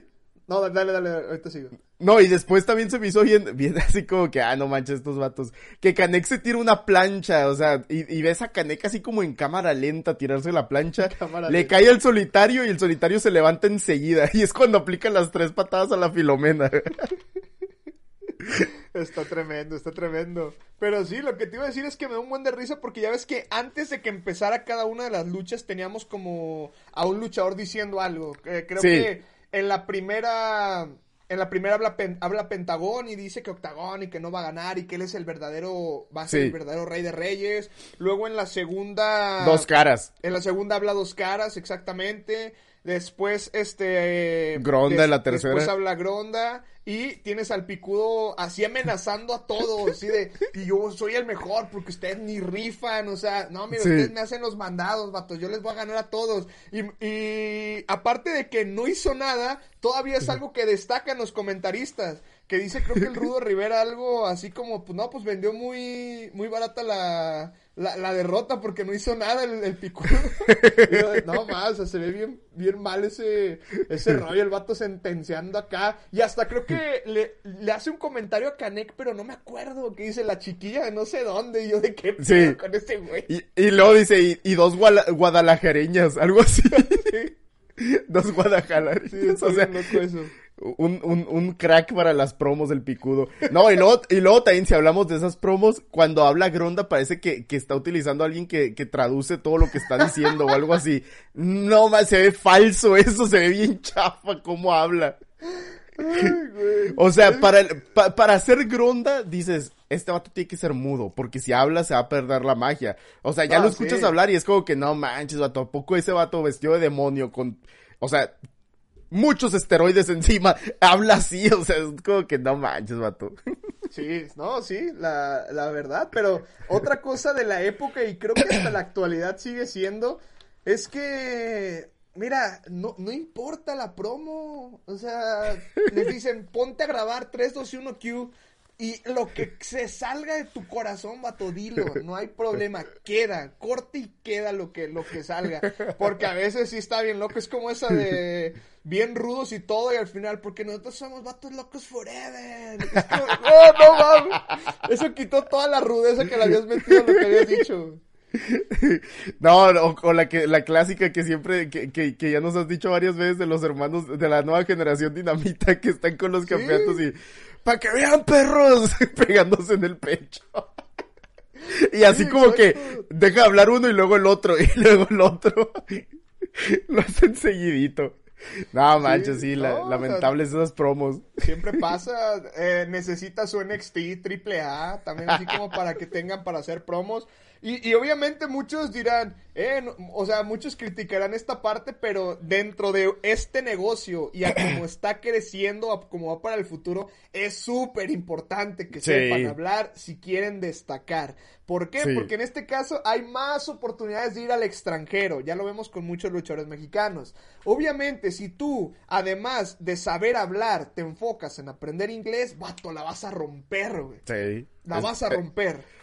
Eso es lo que dijo Dragon Lee, de hecho, hace poco, de que yo ya tengo el conocimiento luchístico, pero yo quiero aprender a hablar por micrófono. O sea, el vato Sí, sí, solo lo dijo. Yo necesito aprender a hablar por el micrófono, voy a ir a NXT para eso y la voy a romper. O sea, el vato sabe. Y eso es algo muy es bueno. lo que deberían hacer todos. No como un tal sin cara místico que dijo, yo no voy a ir a, OV a OVW, a FCW, no lo necesito, yo soy una estrella y mira, reprobadísimo. Nomás, no, fue, fue la primera contratación de Triple H y el primer error. Desde, desde ahí venía todo el asunto, ¿no? Ya, ya chale, ¿para qué nos ilusionamos? Pero ve, o sea, ve, ve la diferencia de, de las historias. Tienes a Sin Cara, obviamente, Místico en México era una estrella muchísimo más grande que lo que era Dos Caras Junior. Estamos de acuerdo. Sí, claro, sí, sí, sí. Completamente. Ok. Místico, siendo místico en su mejor boom, va a WWE. Decide no estar en FCW y ya sabemos el- lo, lo que pasó. O sea, en su debut hay un botch cuando salta la cuerda. O sea, desde ahí Sí, sí. era como un presagio de lo que iba a acabar sucediendo con, con él este, dentro de WWE. Que aquí, o sea, no hay más que decir. O sea, la verdad perdió una gran oportunidad. Es una realidad. Y luego nos vamos a la parte de, de, de Alberto del Río, que incluso lo comenta en un, en un podcast con, con Roberto Martínez, que dice, es que mi primera lucha en FCW fue para 17 personas, así casi que es Sí. una bodega. Sí, o sea, sí. ese vato sí decidió meterse hasta la parte más abajo de WWE para ir trascendiendo poco a poco. Obviamente pudo ser una historia distinta a la de Sin Cara si hubiera seguido lo que dijo Dragon Lee. De, ¿sabes qué? Eh, tengo la calidad, lo sé. pero también quiero aprender. Quiero aprender, quiero hacer una carrera distinta, etcétera, y Sí. otra cosa hubiera sido. Y ahí te das cuenta de qué pasó con ambas historias. Mientras Sin Cara, místico, místesis, carístico, este, se, se fue perdiendo hasta llegar a nada, se lesionó y tuvo problemas.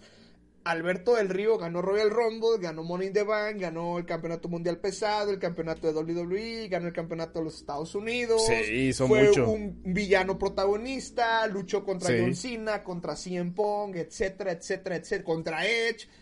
Es- son historias diferentes. Es, eso es lo que te habla de las ganas de querer trascender y de querer crecer y de saber, ¿sabes qué? Aquí soy una estrella, pero allá no soy nadie. Sí, sí, sí, sí. No, y también, o sea, no pueden decir así como, ah, es que fue por racismo, ah, fue, es que fue porque Vince McMahon no le dio la, la oportunidad.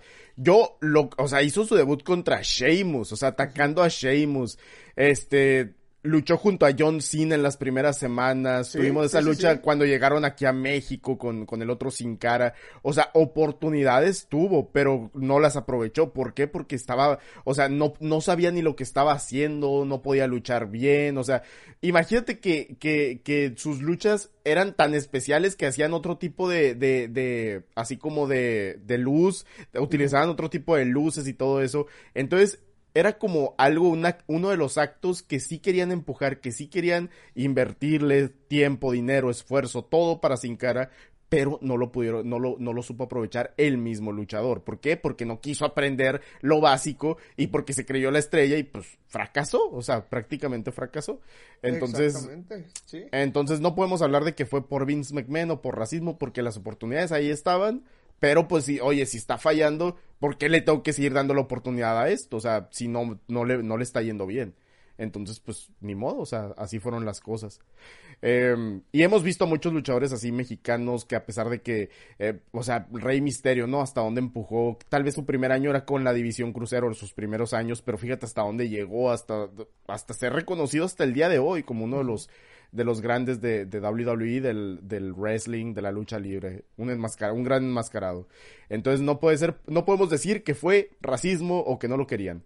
Eh, Exactamente. son historias muy diferentes, pero sí, tienen que aprender a dar promos, o sea, definitivamente, porque es Gracias, la misma gracias siempre. Picudo por esto, esta media hora de, de, de pausa.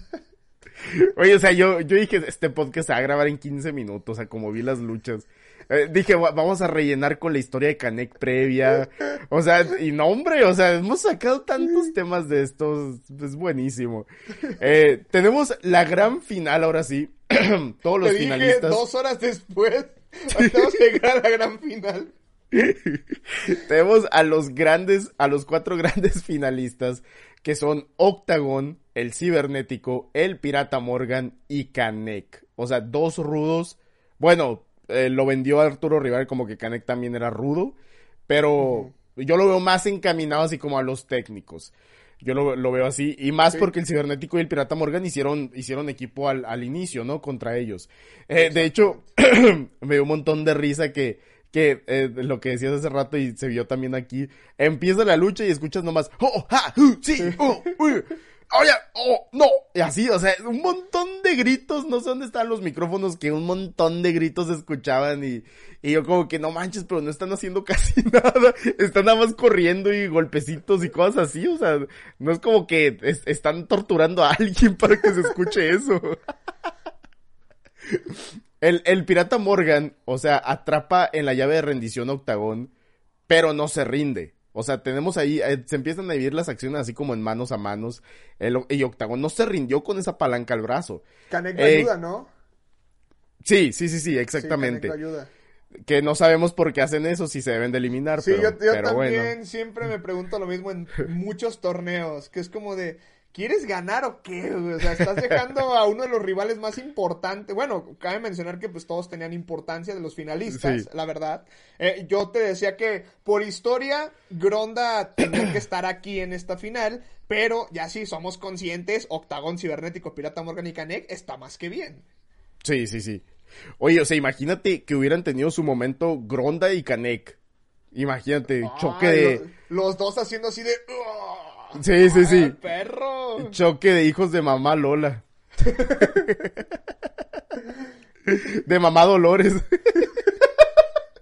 No, hombre, hubiera estado, hubiera estado muy, o sea, hubiera estado épico. épico, ajá, como de que, wow, Kaneki Gronda, pero obviamente ya en la práctica no hubiera sido tan bueno. sí, ya a ver, porque algo distinto. es, es que, o sea, Kanek no sé qué tiene, que es, es muy lento, o sea, es, en serio, es una tortuga en un humano, yo, yo, o sea, es, es como muy lento Kanek en, en, en todas sus luchas, y hace los movimientos y carga y todo, pero es muy lento. De hecho, no, ni siquiera lo, lo, lo dijimos bien hace, hace un momento, pero este, Kanek a- a- aplica esa contralona al hijo del solitario y con eso lo le ganó. Sí. Pero, o sea, es una contralona que, que no es nada espectacular Sí, por para eso- todo lo que estaba haciendo el hijo del solitario. Por eso te mencionaba que, que, que de qué tanto nos perdimos mientras estaba la, la repetición La para que con la pura contralona Sí. pudiera derrotar a quien estaba siendo el mejor luchador de la lucha. Tienes, tienes toda la razón y es esa, esa situación.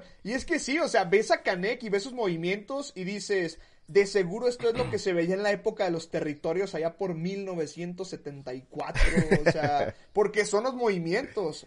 Para el 2002, tú ya habías visto, por ejemplo, toda la evolución que había tenido la lucha libre con los luchadores mexicanos que fueron a WCW, la rapidez, incluso luchas recias, etcétera. Y Canek seguía haciendo el trabajo que hacía en su época en el toreo de, de gloria, o sea, en su mejor, mejor Sí. época. Sí, o sea, la contralona, el press militar. El codazo. Un codazo y un centón. Así de que ni siquiera es un centón. O sea, el vato nomás se dejaba caer de espaldas contra el, rival. Esos eran los movimientos de Kanek. Era, era, era, de cuenta, como los movimientos del Ultimate Warrior, de, de Diesel, de ese tipo de luchadores. Sí, sí, sí, sí, exacto. Aquí, Octagón elimina por rendición al Pirata Morgan. O sea, el Pirata Morgan no tuvo ninguna víctima. Octagón lo, lo rinde. Y luego llega, llega Pentagón para intervenir en la lucha. Y ataca Octagón con, con. Creo que es con esta arma que utilizan los artemarcialistas, ¿no? Los chacos, creo. Sí, creo que sí.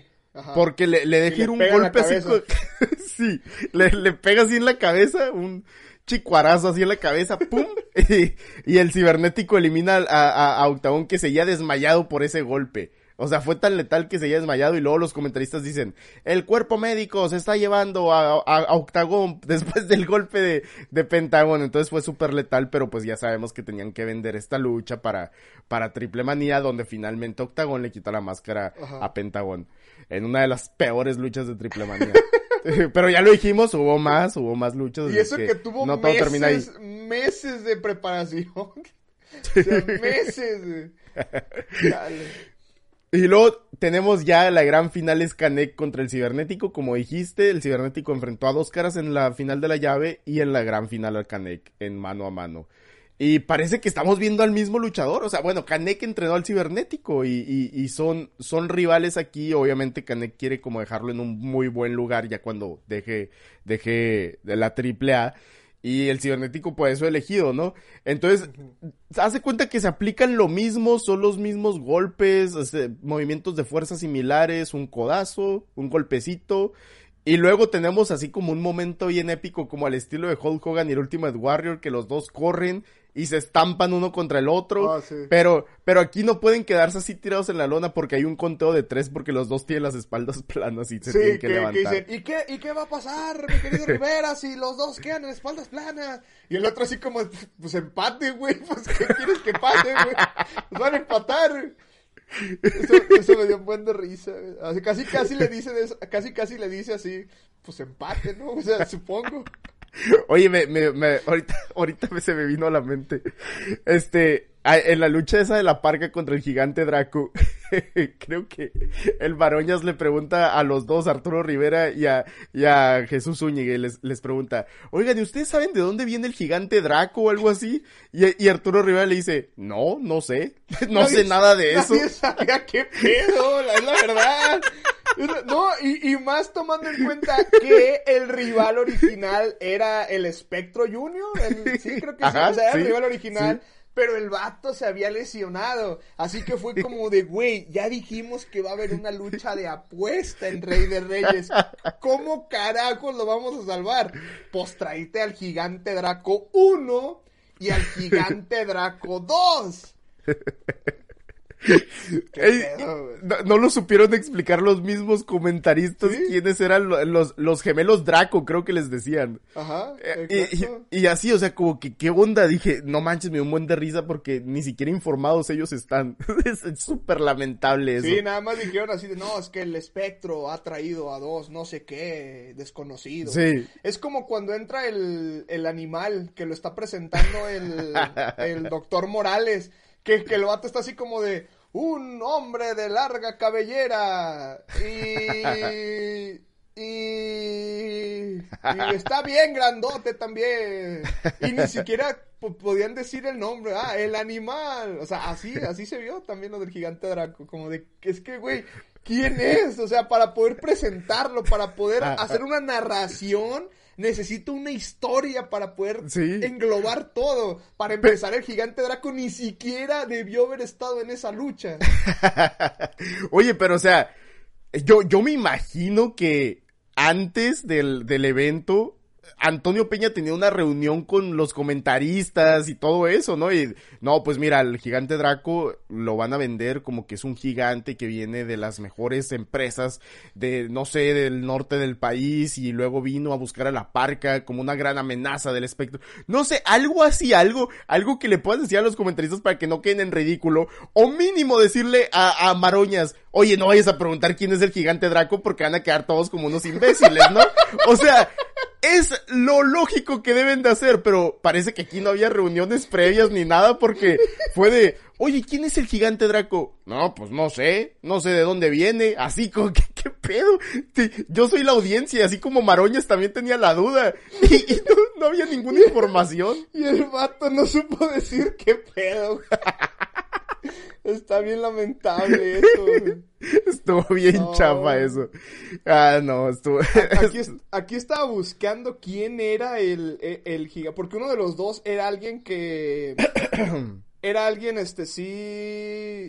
O sea, que había tenido otro personaje en AAA, pero no, no encontré. No me acuerdo quién es el, ese luchador. Que yo también cuando vi dije, ah, qué pedo, o sea, o sea, prácticamente fue como encontraron a alguien en vestidores, güey, ponte la máscara, güey, paro, ponte la máscara, güey, y sal como el gigante Draco 1, tú no la vas a perder.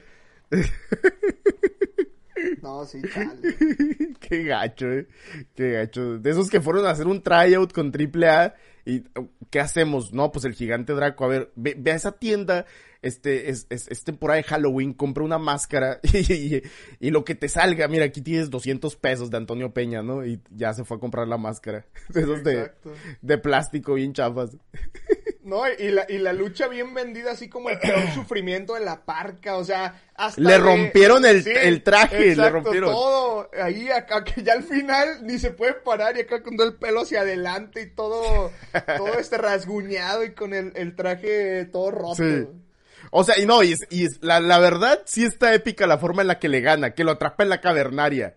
sí está épico eso. O sea, lo celebra más máscara sagrada, pero sí. Sí, también, sí, sí, sí. O sea, pero sí, lo, venden esa lucha como la, la, el calvario de la parca, pero pues, no, hombre, o sea, pues el gigante Draco. Hubiera sido alguien mejor, no sé. No, algo, algo diferente, pero bueno. Ya pasó, ah, ya pasó hace 23 años, ya no nos podemos quejar tanto. Solamente lo recordamos como uno de esos momentos chuscos de AAA.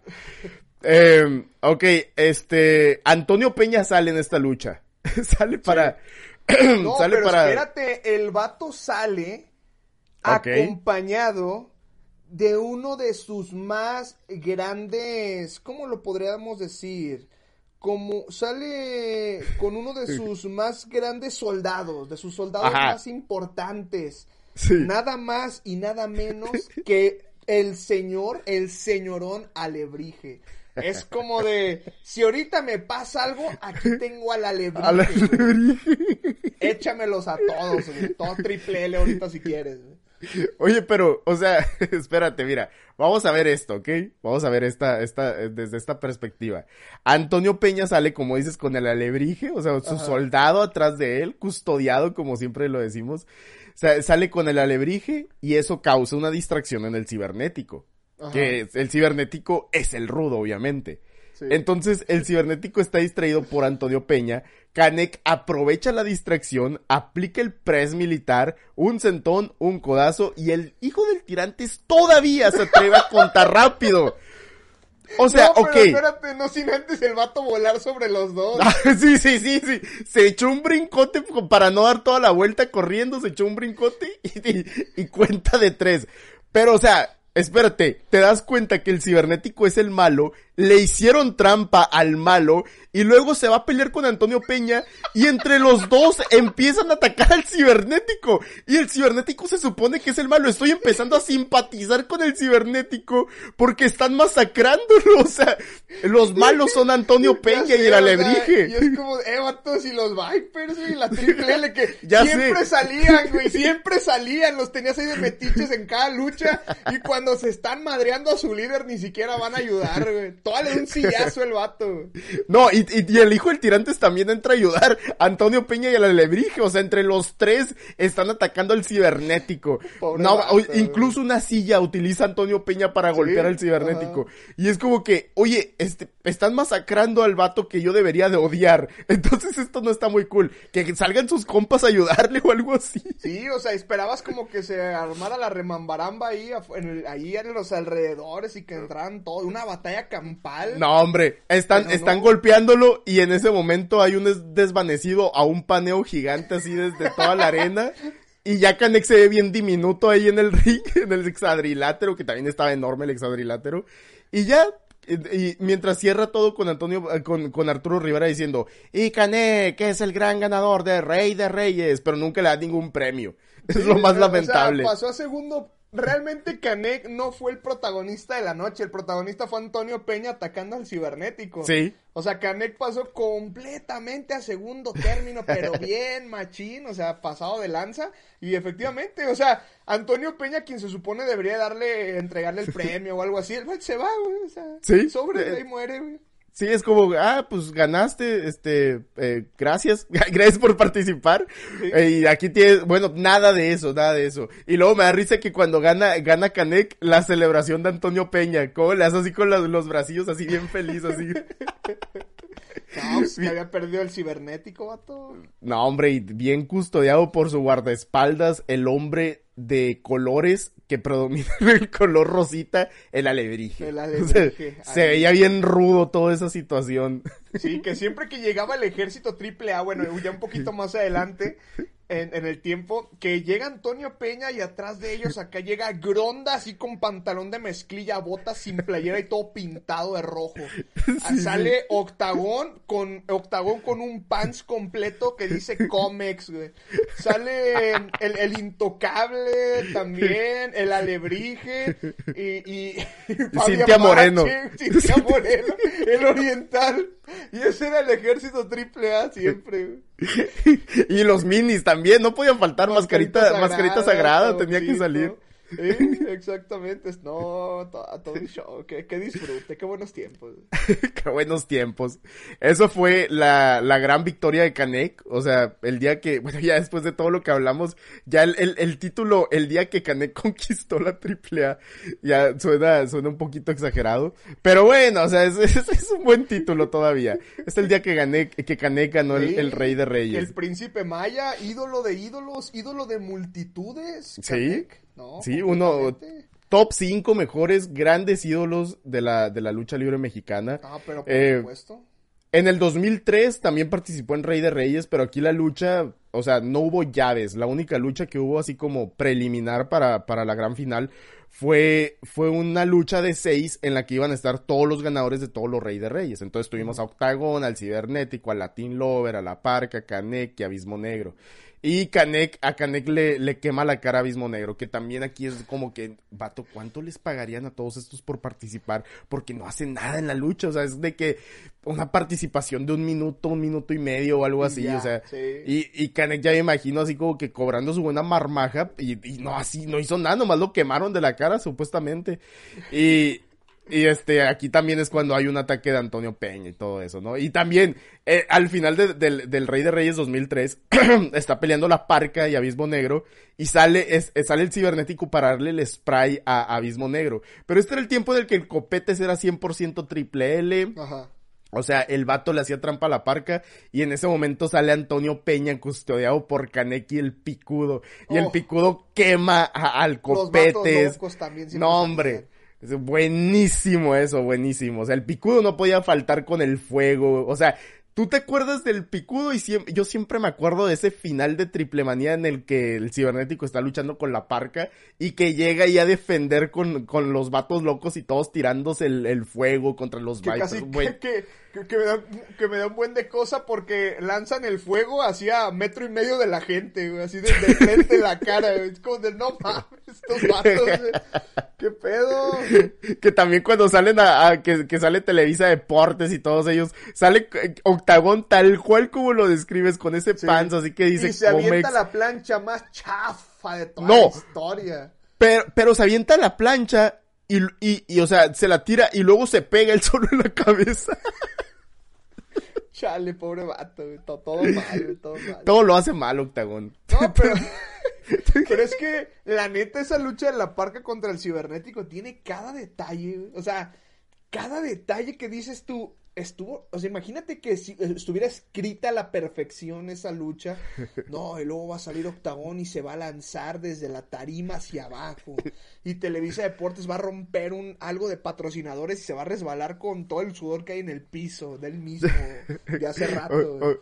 oye, oye, este, yo creo, creo, creo que hasta donde yo supe en una entrevista que dio este Arturo Rivera para, para, el, para eh, Más Lucha, dice que utilizaron un storyboard, o sea, dibujaron cada cosa que iba a pasar en la lucha.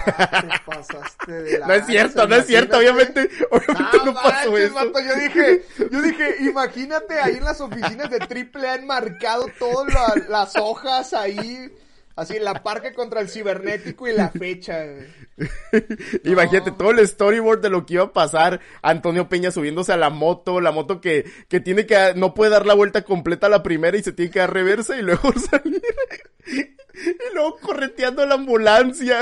este hubiera estado bien sacan Al, sacan al Piero, lo estampan en la ambulancia, le abre, sale, ¿quién sale? Sale Abismo Negro y sale Millanet y el, el otro vato lo primero lo quema, luego lo vuelve a, vuelve a quemar Antonio Peña y quema la morra, y luego le pega y luego, órale, vete, güey, vete. O sea, en ese tiempo yo imagino a la gente así de, ¡córrele, Televisa Deportes!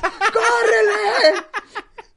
Es que también en el, ring, o sea, pasaron como cinco minutos en los que ni siquiera supimos qué estaba pasando con la parte del cibernético. No, eran puros golpes, puro golpe. Capaz que ahí ganaba alguien, vato, y nosotros estaba viviendo aquí en la ambulancia. No, hombre, cuántas emociones se vivieron en esa lucha, eh. cuántas emociones. De que empieza con todo, de hecho, empieza con todo y luego ya se meten los Vipers y luego llega Televisa de... No, ya, es, eh, no, no, ni siquiera para, ni para qué recordamos y vivimos. O sea, ya, ya lo hemos visto tantas, tantos, tanto tiempo y hay podcasts que lo confirman, extra wrestling que los confirman. Hay mucho contenido ya hecho sobre esa lucha. De hecho, tú tienes un video sobre esa lucha. Sí, hay, hay un video recordando toda la historia de la parque del cibernético y lo que pasó en esa, en esa lucha. Ya sé, no, está buenísimo, eh. Está buenísimo todo, todo eso. Este, pero esto fue, este, Rey de Reyes del año 2002 quedé ronco de la, de la risa de, todo lo que hablamos aquí.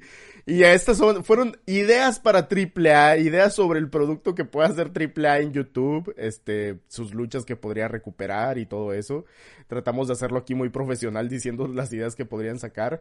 Eh, pero, pero eso sí, fue, fue el torneo de Rey de Reyes. Eh, lamentablemente no pudimos ver Rey de Reyes en vivo. Yo creo lo vamos a ver cuando la AAA lo suba como en cuatro partes de media hora cada una en YouTube. Para abrir, yo creo que ya está todo.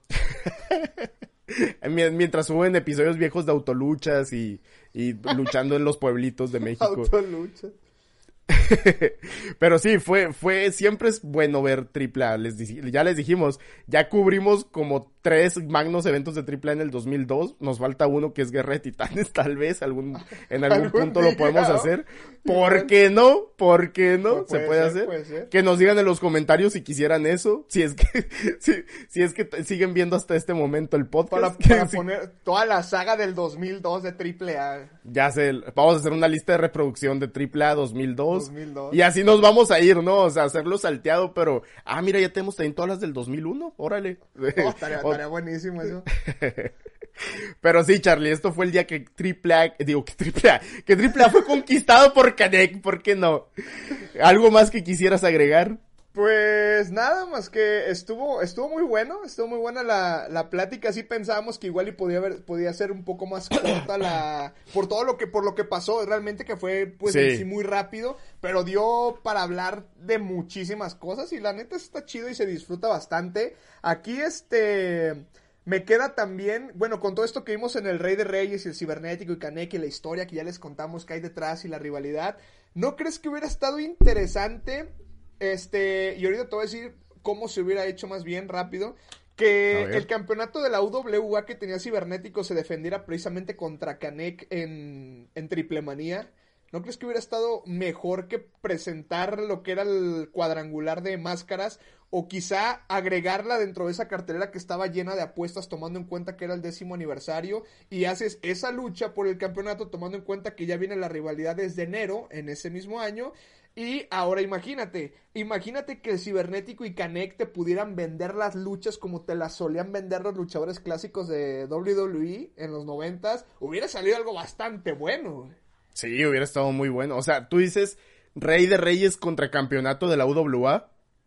No, o sea, que se volviera a exponer el campeonato, o sea, que esa rivalidad continuara Así como del cibernético diciendo es que no me ganaron bien porque me distrajo Antonio Peña. Ajá. y llegas a triple manía. Ajá. Y continúas con Antonio Peña y el sí este y Caneca ahí también interviniendo, haciendo algo y lo presentas así como alumno contra maestro. Eh, hubiera estado bueno. contra el ahora, algo algo así creo que hubiera estado bastante interesante y la neta la quemas como lucha estelar sin problema para, No, sí, Hubiera estado, hubiera estado muy buena esa idea. Eh, ¿Qué, qué hizo el cibernético en esa triple manía 10? Yo me imagino que algo con los Vipers, ¿no? Estuvo en una lucha de 4 contra 4, sí. Donde estaba la parca, el Latin Lover y así. El clásico. nada, o sea, prácticamente no, no es nada. O sea, pudieron partir a dos luchas, Kaneki y el cibernético, y pues haces tu lucha de 3 contra 3 estilo triple A, ¿no? Que abismo negro con no sé quién y no sé quién para la parca, Latin Lover y y el alebrije. Yo me imagino que era el alebrije el que estaba en esa lucha. o sea, bien pudieron hacer algo así, sí, hubiera, suena muy bien. Este, y hubiera, hubiera hecho todavía más significativa esa triple manía. Exactamente, porque era el décimo aniversario. Hubiera estado bien y, y... bueno, aunque ahí el cibernético ya era el campeón de la UWA, probablemente hubiera perdido contra Kanek. Bueno, sí, sí tiene razón. Probablemente. o sea, lo que tenía que pasar es que lo perdiera, este, evidentemente. Tenía que a, no ser que lo retiene y, y, se van a una tercera, a, otra lucha. Entonces ya habían luchado un montón de tiempo. tenemos esta lucha en la que pasan un buen de cosas alrededor por alguna razón termina ganando Canek, gana Canek, celebra, pero el cibernético al final lo masacra o pasa algo y termina diciéndole algo así como de de así una realidad bien personal, así como de yo a ti no te debo nada, ah, ya, en la pasarela en la escenografía con toda la triple L atrás. Y así el... Ok, hubiera estado bien también eso, sí, sí, sí. Sí, o sea... pierde, pero por, por una razón. Sí, hubiera estado muy bien también. O sea, una triple manía para el cibernético. En la, en la derrota encontró la victoria. Ajá. Eso hubiera, exactamente. Y que Antonio Peña hubiera hecho todo el storyboard de esa lucha. también ahí. Es que. Tomando café en su casa sí, mientras escribe todo. no, sí, pudieron hacer algo así, pero. Quién sabe, bueno, o sea, las ideas, este. Todavía triple A hasta la fecha. O sea, hace cosas que no son muy llamativas, como por ejemplo en, la triple manía de Monterrey, me acuerdo que hubo la lucha esa de Andrade, Diona Purrazzo y el cibernético, para Psycho Clown, este, Taya y quién más, y Pagano, o sea, Pagano, nada sí. que ver esa lucha. Entonces, hasta la fecha AAA sigue haciendo este tipo de cosas. Quién sabe hasta cuándo se detenga, pero, Nada más pero, que ahora ya no hay fuego, este, corretizas afuera de la arena, y ya nada más es la lucha. debería, eh, debería. Imagínate que sacaran a alguien que, que, que acá con puro fuego y todo eso. Hubiera estado muy cool. sí. O sea, Pagano pudo ser el nuevo picudo. ah, pero sí, esto fue el día que Canek conquistó AAA. Esperemos que les gustara este Super Kick Podcast en referente a Rey de Reyes, porque estamos en los días de Rey de Reyes. Nosotros nos vemos con un nuevo episodio. Ya saben que puede haber también invitados, podemos ser el Charlie y yo, este, puede, puede- pueden ser muchas las opciones, pero nosotros nos vemos el próximo martes con otro nuevo episodio del Super Kick Podcast. Nos vemos en la próxima.